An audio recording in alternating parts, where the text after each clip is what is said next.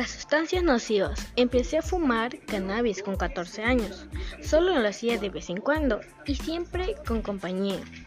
Nos reuníamos todos supuestamente para jugar cartas, pero en realidad lo que llevaba allí eran las ganas de fumar.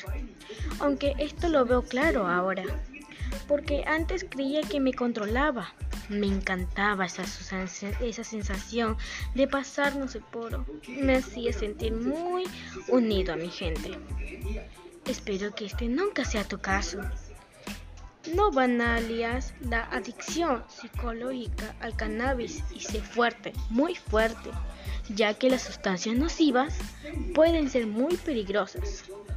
Gracias por escucharme, soy Marlis Guachichulca.